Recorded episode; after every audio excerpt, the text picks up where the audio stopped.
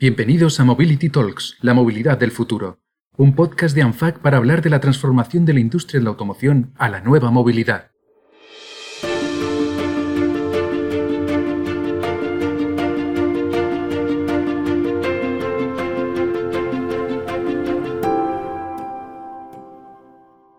La nueva movilidad tendrá que ser sostenible, segura, inteligente y conectada. Tanto las marcas como las administraciones cada vez invierten más recursos en proyectos de I de que tienen como objetivo ayudar a los usuarios, reducir el error humano y aumentar la seguridad al volante. La meta, encontrar un sistema de movilidad en el que el número de accidentes se reduzca de manera drástica, gracias al uso y aplicación de la tecnología. Y en este nuevo escenario aparece con fuerza el coche conectado y autónomo. Soy Noemi Navas, directora de comunicación de ANFAC, y para hablar hoy de seguridad vial y coches autónomos y conectados, contamos con Jorge Ordaz, subdirector general de gestión de la movilidad y tecnología de la DGT, y Jesús Monclús, director del área de prevención y seguridad vial de la Fundación Mafre. Jorge, Jesús, para nosotros es un placer contar con vosotros para este episodio. ¿Qué tal estáis? Pues, pues, muchas gracias por la invitación de, ANFAC y yo creo que este es un buen marco para compartir visión de dónde estamos y hacia dónde vamos. Sí, muchas gracias. Eh, Noemí, gracias por invitarme y por invitar a Fundación Mafre. Déjame que te diga que soy de Zaragoza, soy de una ciudad de automoción, ¿no? Con General Motors, ahora Stellantis. Estamos en un país de automoción. Es un placer volver a estar con, con ANFAC. Recuerdo que el primer grupo de trabajo en el que participé hace veintitantos años ya cuando llegué a Madrid fue un grupo de sistemas de navegación, que era la gran novedad, ¿no? Los navegadores, aquello era una bomba. Recuerdo pues a, Fernando Acebrón, que estaban todos con vosotros. Llevábamos pantalones cortos, creo, en aquel momento y ha pasado mucho tiempo. Gracias, gracias por invitarnos. Gracias a vosotros por participar. Sin duda, vuestros comentarios son muy interesantes para que la gente entienda en dónde está este, este desarrollo tan interesante. Primero de todo, me gustaría empezar con una pregunta para los dos. La tecnología está revolucionando la movilidad al nivel que antes lo hizo con la banca, con los medios de comunicación y con otros negocios. ¿Cuáles creéis que son los principales avances o beneficios que nos ha traído la tecnología hasta ahora a la movilidad? Sobre todo en este caso desde el punto de vista de la seguridad.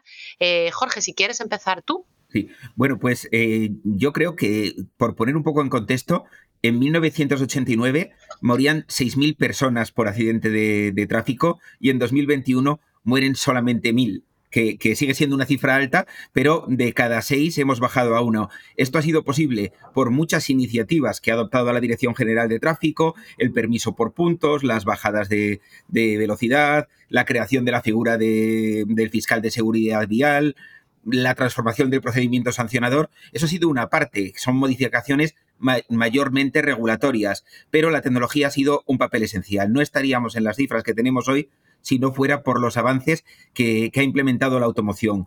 Todo lo que ha tenido que ver con la seguridad pasiva, el cinturón, el airbag, eh, los reposacabezas, etcétera, etcétera, eh, el frenado ADS, todo esto han sido eh, pues unos, unos, enormes cambios. Y lo que viene por delante, lo que tiene que ver con la seguridad activa, la equipación de los HADAS y este camino hacia el vehículo autónomo también van a marcar el, futuro y preveemos que, a raíz de la reglamentación de seguridad europea, de la obligación de, disponer de sistemas HADAS a partir del 7 de julio de, 2022, eh, pues van a seguir eh, suponiendo un, gran punto de inflexión en la mortalidad en nuestras carreteras. Por lo tanto, la tecnología ha sido, es y será eh, algo, algo esencial y relevante en el mundo de la seguridad vial.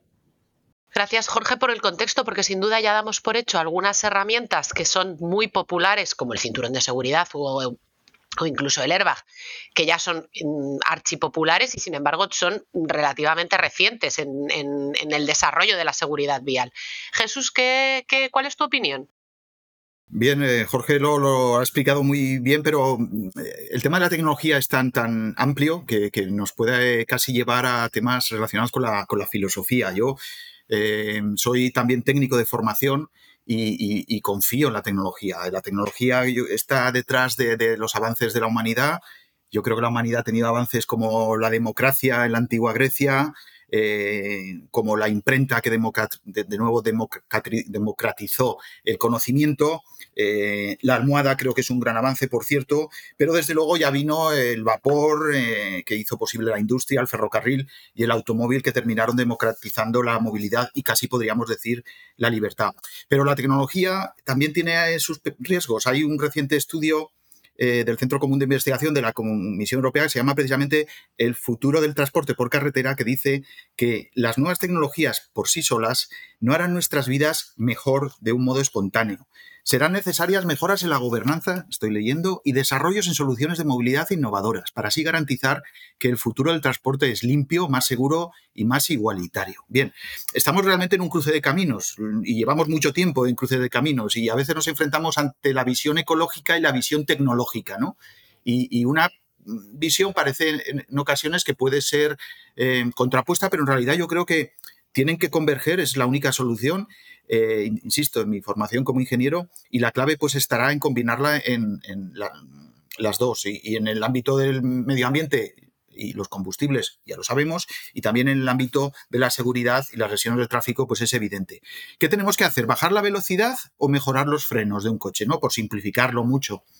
Ahora ya estamos en tecnologías mucho más avanzadas que la mejora de los frenos. La respuesta que yo diría es por qué no ¿por qué no hacemos ambos? Es precisamente lo que acabamos de hacer en España. DGT ha sido pionera y España es el primer país del mundo con límites de 30 kilómetros por hora en calles estrechas donde es la única velocidad segura.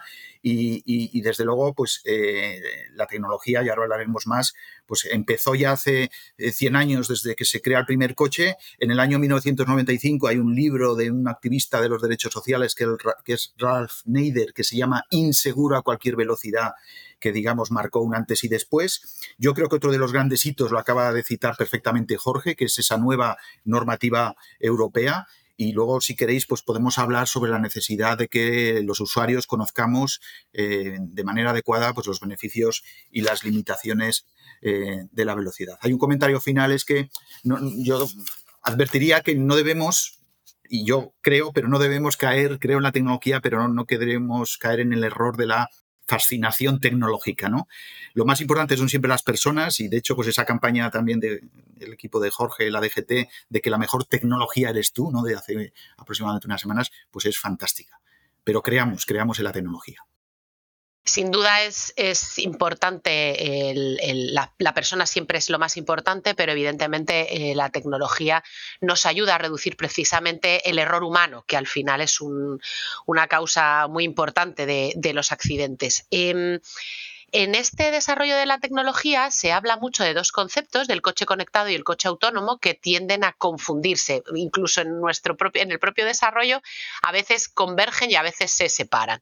Em, ¿Podéis explicarme eh, muy brevemente, uno cada uno? Os voy a, poner una, preguntita de examen, una cada uno. ¿Qué es el coche autónomo y qué es el coche conectado? Em, Jesús, por seguir contigo, ¿qué es un coche autónomo? Bueno, pues un coche autónomo es un coche que es capaz de realizar por sí solo determinadas tareas o em, todas las tareas asociadas a la conducción en función de los, de los niveles eh, de los niveles de automatización. Mm, en este momento estamos eh, a medio camino, podríamos decir. La, automatización empieza pues, eh, con un nivel 1, que es básicamente pues, cuando tenemos alguna pequeña asistencia. Tiene cinco niveles. El primero es cuando solo tenemos una asistencia, pues, por ejemplo, al frenado. El ABS pues, era ya, digamos, un primer sistema autónomo. En el último extremo, en el nivel 5, pues estaríamos hablando de coches que son capaces de conducir en todas las circunstancias, en todos los entornos, ciudad, carretera, travesía, etcétera, con una autonomía total y absoluta. Hay un nivel inferior que es el 4, que significa que el coche es totalmente autónomo, pero en determinadas zonas de la red vial, por ejemplo, pues en autopistas o en una zona de una ciudad que cuenta con la necesaria infraestructura. En este momento estamos en un nivel 2, que es que el coche ya hace por su cuenta varias cosas, ya puede, digamos, pues mantener distancia, mantenerse en el carril, avisarnos si hay un obstáculo, incluso frenar, detenerse con seguridad si detecta que eh, le ha pasado algo al conductor, que no está actuando sobre el volante. Y hay un nivel 3, y luego podemos quizá hablar más sobre el nivel 3, porque plantea algunos temas éticos, que es el, el nivel 3, es aquel en el que el vehículo puede ir solo, Pero el conductor tiene que estar ahí por si acaso hay algo que el coche no sabe hacer. Y esto realmente es algo bastante complicado. Y, de hecho, pues hay autores eh, como Nicolás Carr en un, en un libro del año 2014 que se llama Atrapados o, cómo las máquinas están empezando a controlarlo todo, algo parecido es el título, en donde empieza con una eh, circular emitida por la aviación federal, la, Autoridad de Aviación Federal de Estados Unidos después de, un siniestro en el que el avión, en aquel caso, va en modo automático y cuando los em, eh, pilotos tienen que tomar control porque algo va mal, pues realmente no saben cómo reaccionar, ¿no? Es un tema ético, luego si queréis un poco profundizamos en, ese debate que me parece muy interesante también de la ética y el coche autónomo. Jorge, em, ¿qué es entonces un coche conectado? si, el autónomo es el que, el que conduce solo, ¿qué es un coche conectado? Bueno, pues el coche conectado yo diría que primero, cronológicamente ha aparecido antes.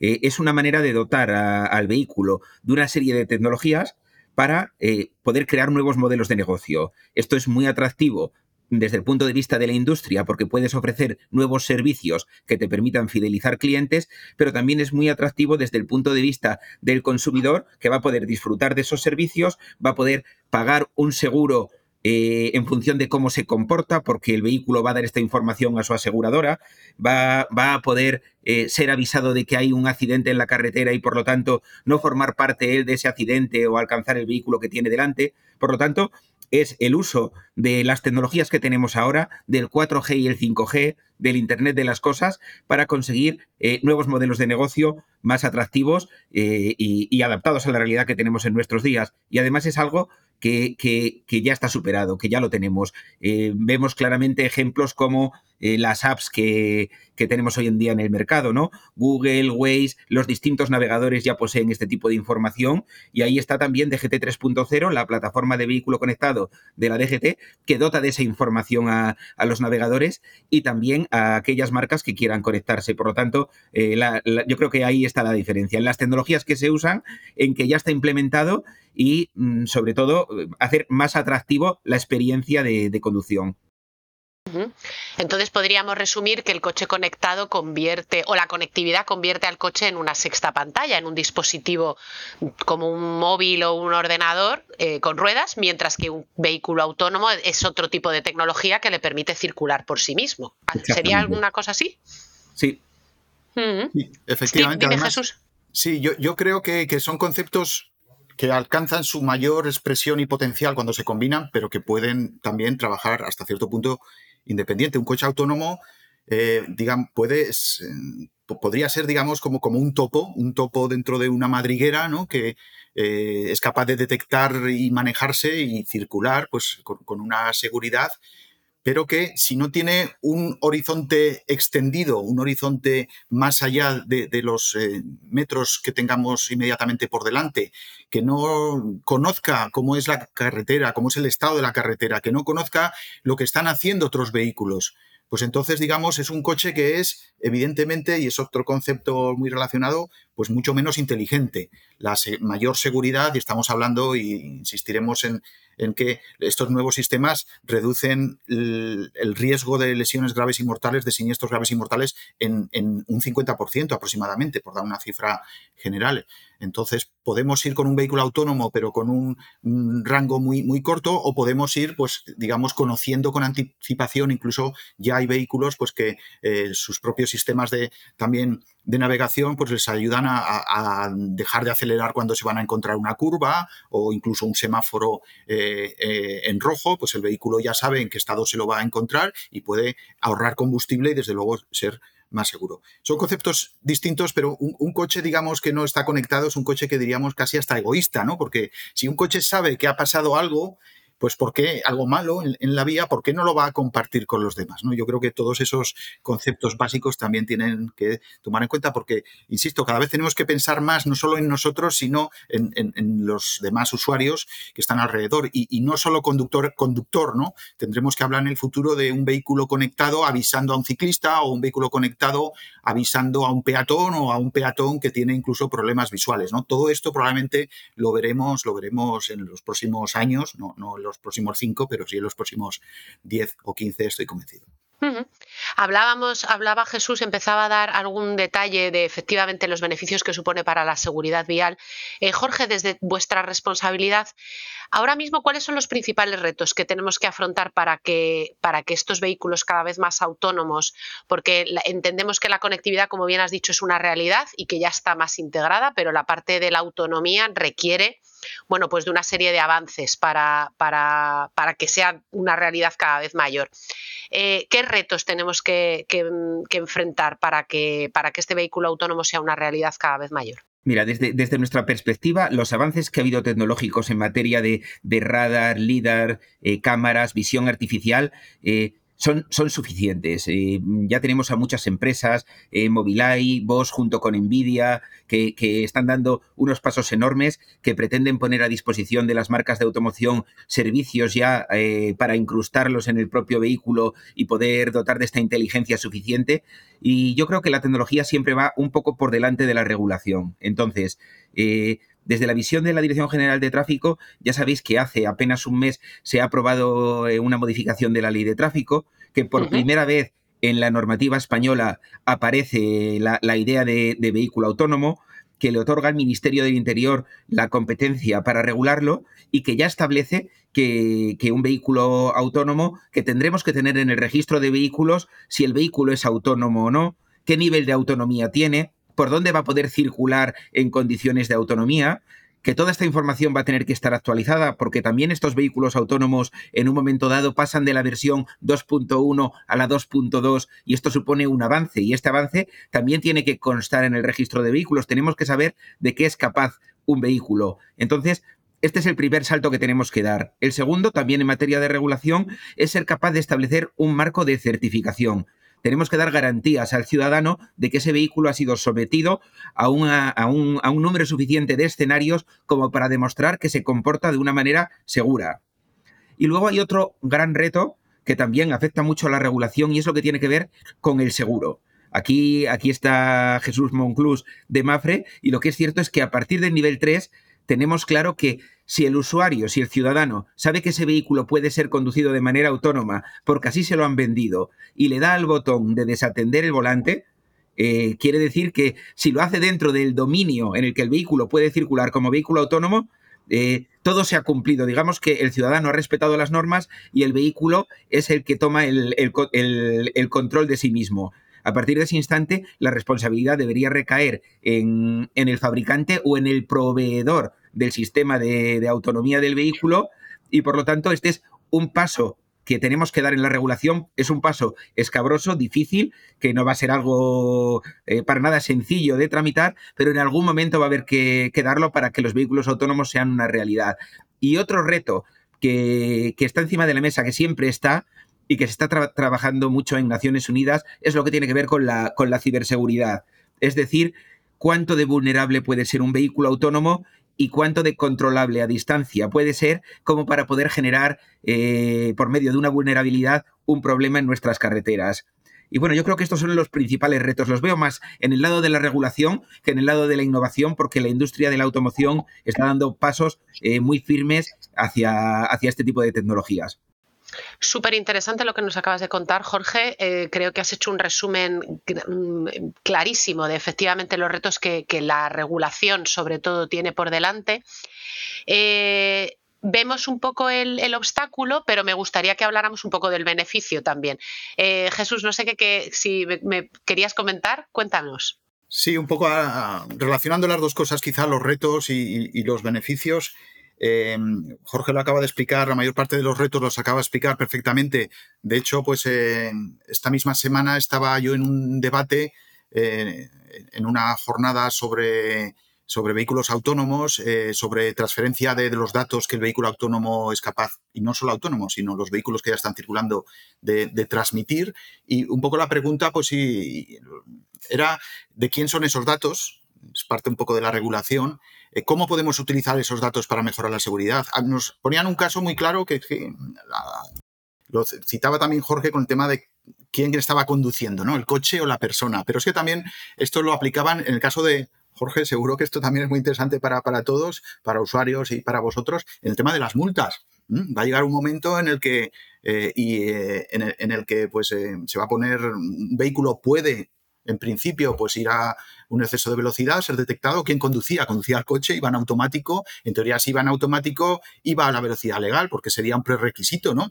Pero, pero bueno, hay matices en, ese aspecto. Yo tengo, digamos, ahora experiencia también con algunos sistemas y, la verdad es que pues, eh, me parecen fantásticos. Hay un debate, hay un reto que yo creo que es importante y que a mí la verdad que cada vez que lo pienso me ponen los pelos de punta. En, Alemania, por ejemplo, se han hecho ya encuestas sobre el vehículo autónomo y, la pregunta, por resumirlo de alguna manera, es si un coche tiene que tomar una decisión porque va en modo autónomo y tiene que evitar, digamos, un atropello, pero se va a subir a una acera y, va a causar, digamos, pues otro atropello en la acera, eh, ¿a quién tiene que atropellar primero? Y, de hecho, el, resultado de esta encuesta es que ya sabemos, pues que evidentemente, pues normalmente, pues creo que era una mujer con un carrito de un bebé, pues e, está, digamos, arriba del todo, y un hombre mayor con un bastón, pues es lo que menos vale, ¿no? Y lo que habría que atropellar en primer lugar. Bien, a mí este debate me parece ah, una aberración. Estamos hablando de lo que decíamos antes, que es ese nivel 3, ¿no? En el que eh, el coche también, pues cuando no sabe a quién atropellar, pues se lo pregunta al conductor que a saber dónde tiene la cabeza o la conductora. Entonces, ese debate yo creo que hay que abordarlo con, mucha firmeza. Hay que garantizar que el vehículo autónomo sea seguro al 100%, no admitir que, digamos, pues va a haber daños colaterales, eso no lo deberíamos admitir. Y, hay otros, el reto también, yo lo comentaba Jorge, la certificación, yo digo el examen de conducir para los coches. O sea, cuando nosotros un coche sea autónomo, pues le, le vamos a tener que hacer unas pruebas, ¿no? Nos tendremos que llevar a la pista de, la DGT, como se suele decir, y que nos aparque, nos desaparque, se cambie de carril solo y entonces pues le diremos, le daremos una palmadita, en, enhorabuena, se ha aprobado. Y si no, pues no sé si hay que hacerlo, mm, volver hacia adelante. Desde luego, también la aceptación, ¿no? E incluso la aceptación del usuario, y yo creo que hay algo que se ha estado haciendo mal, que es hablar demasiado del coche autónomo, ¿no? Cuando se dice, pues este fabricante o este, no sé, Tesla, ¿no? Que está a la boca de todos, pues si era autónomo, y autónomo y luego ha tenido un siniestro. Bueno, a ver, mm, creo que hemos utilizado, estamos desgastando ese término y estamos un poco confundiendo y estamos provocando que eh, en la sociedad haya recelos a, esa adopción o, a esa demanda, sobre todo del futuro, ¿no? Y, no lo sé, si me lo permites, Noemí, yo quería hablar un poco también del sistema, un sistema concreto de los beneficios. ¿no? En general, los beneficios, como decía antes, eh, casi todos los sistemas, frenada, detección automática con frenado automático, cambio, aviso de cambio de carril, mantenimiento dentro del carril, lectura de... Todos estos sistemas son capaces de reducir los siniestros graves y mortales a la mitad. A la mitad. Y esto también lo sabe perfectamente DGT porque no es realmente nuevo. DGT sabe que eh, la probabilidad de resultar con lesiones graves o, mortales en un coche nuevo es el doble que en los coches que tienen, digamos, la edad media del parque o, los coches, digamos, que normalmente se, eh, de media eh, se, se ven implicados en siniestros. Yo tengo una experiencia con un sistema que me parece fabuloso, que es el sistema de ayuda o control adaptativo de la velocidad o de control inteligente. Es un sistema que va leyendo la información del navegador, la información de la carretera y va bajando la velocidad, pues a medida, digamos, que vamos entrando en una zona 50, en una zona eh, de 100, 120, etcétera. Es un sistema que no es perfecto. A veces pasa que lee una señal de una vía, de una vía lateral o que realmente se confunde y entonces lo notas y, reaccionas, ¿no? Y, lo interesante es que a mí me gusta tanto esa imperfección, es casi como con las personas, ¿no? No buscamos un amigo, una persona, un compañero de vida, una compañera perfecta, ¿no? Necesitamos a alguien que nos guste, ¿no? Entonces, el hecho de que de vez en cuando el sistema se despiste, pues me ayuda a mí a estar ahí, a estar pendiente, a considerarme casi más listo que el coche, ¿no? Que eso también un poco eh, asume el, ego. Y sobre la velocidad, y con esto termino, si me, voy a leer dos frases de un libro de un filósofo español del siglo XX, del principio del siglo XX, muy, muy joven, que me lo recomendó nuestro fiscal de seguridad vial Bartolomé Vargas, es Manuel García Morente, el filósofo dice, la prisa engendra más prisa. Y esa exaltación de la velocidad no se ve que haya en principio término alguno. La prisa que entra en nuestra vida como un medio para reducir el volumen de los actos ingratos y sin valor, acaba por apoderarse de la vida entera y la convierte en algo ingrato y sin valor. La prisa se traga la vida.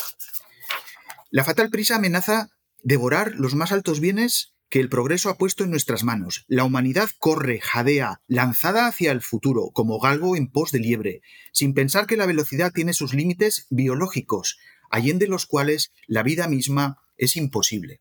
Es curioso que la visión cero, lanzada en Suecia en 1997, habla precisamente de estos términos biológicos.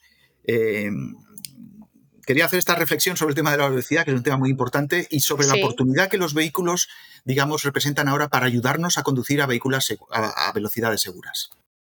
Ahora me, cuesta recuperar el hilo hacia la seguridad vial después de esta reflexión de, ética, porque es verdad, Jorge, es verdad que en, la reflexión que tú hacías precisamente de los retos está este, este escabroso momento en el que tienes que colocar la responsabilidad en alguien, que lo has estado comentando, y también eh, tienes que enseñarle al coche a decidir en según qué ocasiones y bueno, pues nos cuesta un poco sacar a la persona, digamos, de esa, de esa decisión. Entonces entiendo que es un poco a lo que te referías tú con esta decisión escabrosa.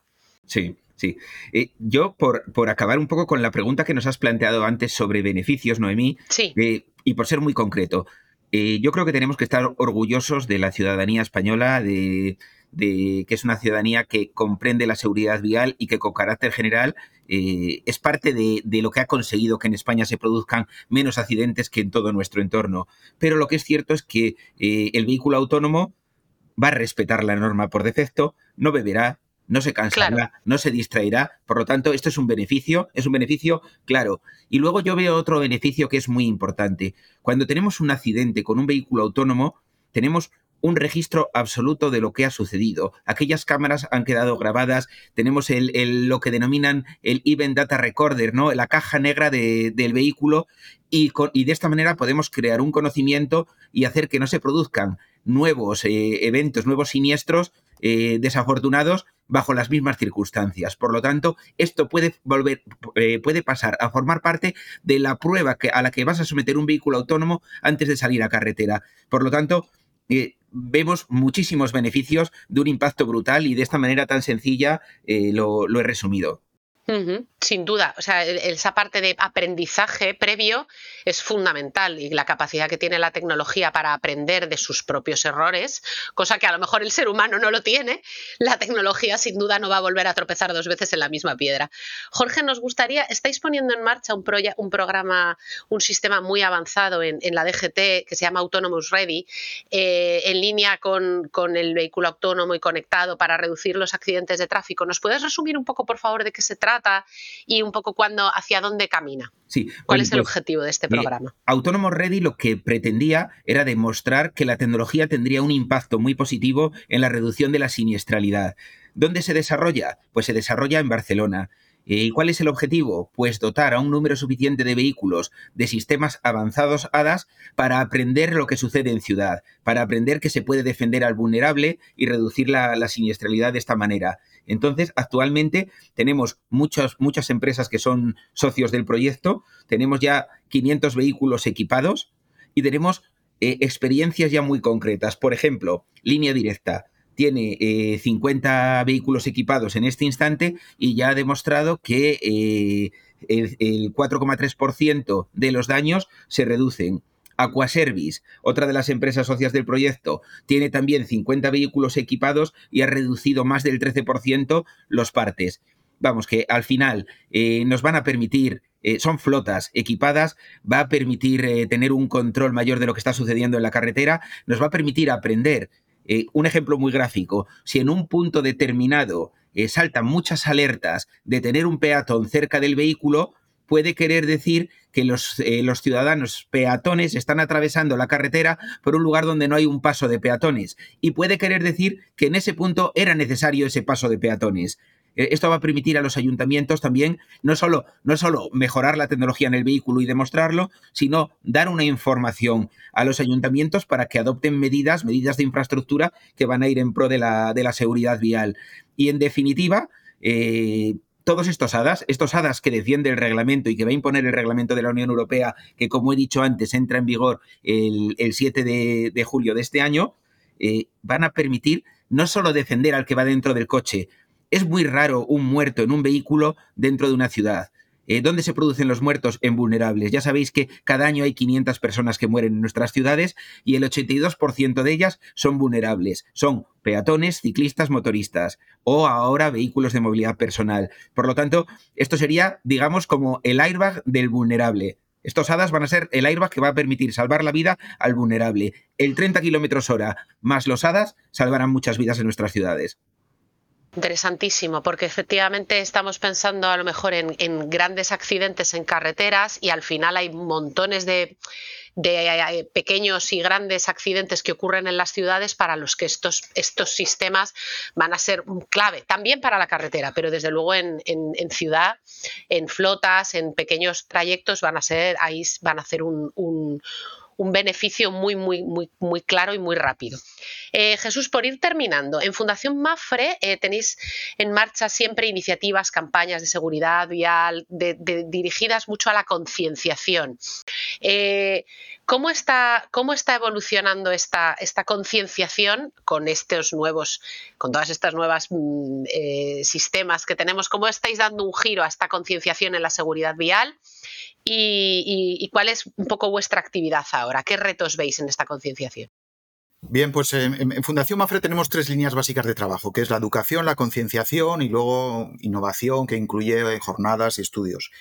En cuanto a la educación, empezamos con los niños muy pronto. Vamos a hacer mucho énfasis, eh, ya lo venimos haciendo en Alemania, en Panamá, en España, sobre la formación en el uso seguro de la bicicleta y, a medida, digamos, que vamos cumpliendo eh, años, pues nos vamos ajustando pues, a los distintos tipos de vehículos y sistemas de movilidad. Tenemos, por ejemplo, una colaboración con Fundación CEA para eh, la eh, una página web, estamos también en proceso, dentro de poco evolucionará, se llama sistemas-hadas.org, en donde hacemos una lista de todos esos sistemas, explicamos los beneficios que se pueden conseguir, cómo hay que utilizarlos con seguridad y también pues los límites que tienen para no caer en esa fascinación tecnológica que comentaba.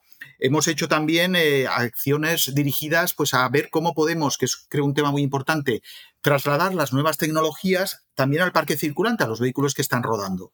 Hemos colaborado, lo mencionaba eh, Jorge, con Mobileye, con Track Surveying Solutions, con, Sexol, para, digamos, eh, trasladar las nuevas tecnologías de ADAS, de, sistemas de ayuda avanzada a la conducción, a los vehículos que están en circulación. Hemos trabajado también un concepto que es el precio de la seguridad, en donde comparábamos el coste que tiene el equipamiento de seguridad cuando se va a comprar un coche con el equipamiento de confort. Y la conclusión, por decirlo de alguna manera, es que alguien puede optar por más caballos o por un paquete de confort con antes eh, tapicería de piel, etcétera, o, o por todos los sistemas de seguridad avanzados que el coche los debería llevar de serie, pero poco a poco pues, mm, se va avanzando en esa línea, o optar por seguridad. Y, desde luego el precio de la seguridad en realidad se tenía que haber llamado el precio de la vida. Hemos también insistido hace poco en un estudio en el que demostramos, un mensaje también importante que siempre intento introducir, que eh, hablar por el manos libres es eh, también peligroso eh, más o menos se, cometen entre dos y cuatro veces más errores de conducción cuando estamos con el manos libres que cuando estamos eh, centrados en la conducción. Y es una distracción equivalente a ir cansado después de una noche completa sin haber sin haber dormido. Estos son algunos de los temas en los que estamos trabajando y, bueno, pues eh, creo que hay que seguir insistiendo mucho y que, por, termino ya, si, si no hacemos una campaña de conocimiento de las nuevas tecnologías, no vamos a ser capaces de explotar todos los beneficios. Con, también con, con, Faconauto, con, los concesionarios de automóviles, estamos trabajando ahora precisamente para que esa información eh, llegue a los, eh, a los consumidores, a los compradores, a las conductoras, que compren seguridad vial y que la usen correctamente. Sin duda la concienciación también en la tecnología es muy, muy importante para, fomentar la, seguridad. Eh, Jorge, Jesús, os voy a pedir una última conclusión para cerrar este podcast porque nos quedamos sin tiempo. Eh, si sacaras una bola de cristal, Jorge, ¿cómo te imaginas la convivencia en nuestras autovías, carreteras, calles entre el coche autónomo y las personas? ¿Cómo ves que sería esa, conducción o ese entorno ideal? Y Jesús, te voy a hacer la misma pregunta a ti para que ya te vayas preparando bueno, pues como yo lo veo, la convivencia es inevitable. No hay una varita mágica que vaya a hacer que de repente todos los vehículos pasen a ser autónomos, ni siquiera los vehículos autónomos que empiecen a aparecer en nuestras carreteras saben si el vehículo que tienen al lado es autónomo o no, ni necesitan saberlo. Por lo tanto, veo la convivencia como una convivencia pacífica que empezará en, carreteras interurbanas y en algunos casos de uso concretos como robotaxis o, servicios de este estilo dentro de las ciudades y, sin duda veo que por delante tenemos una década apasionante para la movilidad. Bien, pues a ver, yo la veo de la siguiente manera. Yo veo la movilidad del futuro utilizando las tecnologías autónomas de conectividad. Lo veo con una almohada, como decía antes, y lo veo porque me voy a dormir tranquilo dentro de unos años sabiendo que mi hija Inés a lo mejor ha salido pues a divertirse y va a volver sana y salva, sin preocupaciones y sin siniestros de circulación. Hay una frase del responsable de Naciones Unidas de Seguridad en la Circulación, de Tien Krug, en la conferencia antes del COVID de febrero del 2020, que él explicaba, digamos que em, alguien viene a nuestro despacho y nos dice, eh, he inventado un sistema de transporte que nos permite pues, movernos, libertad, acceder al ocio, ver a nuestras familias si están fuera, que nos permite ir al trabajo, hacer llegar eh, eh, la comida a los supermercados. Es maravilloso, pero solo tiene un inconveniente y es que a nivel mundial va a causar 1.350.000 muertos. La persona que recibe ese mensaje diría, eso no es éticamente aceptable, ¿no? Y, Etienne Cruz decía, es, es lo que tenemos. Yo le daría la vuelta y le daría, imaginámonos que alguien está en la mesa de decisión y viene alguien y le dice, yo tengo unas tecnologías que van a reducir en los próximos años las víctimas graves y mortales en un 50%, que son las tecnologías del vehículo autónomo. Y si esa persona no hace todo lo posible por acelerar su introducción, estará también siendo responsable de mucho dolor evitable en el tráfico. Yo creo que todos los que no pongamos el máximo esfuerzo en acelerar la introducción de las nuevas tecnologías de seguridad y del vehículo autónomo, vamos a ser responsables si no lo hacemos. Una década apasionante para la movilidad en la que la seguridad para los vulnerables sea en el centro del desarrollo. Eh, ha sido un placer hablar con vosotros hoy. Muchísimas gracias, Jorge Ordaz, Jesús Monclús, por darnos un poco más de, detalle de estos aspectos que van a marcar la agenda de la movilidad y van a tener un impacto fundamental en la sociedad durante los próximos años.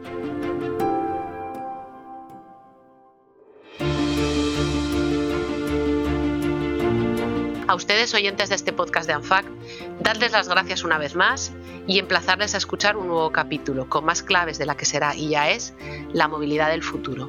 Muchas gracias a los dos. Muchas gracias. Muchas gracias, Noemí, y gracias, ANFAC.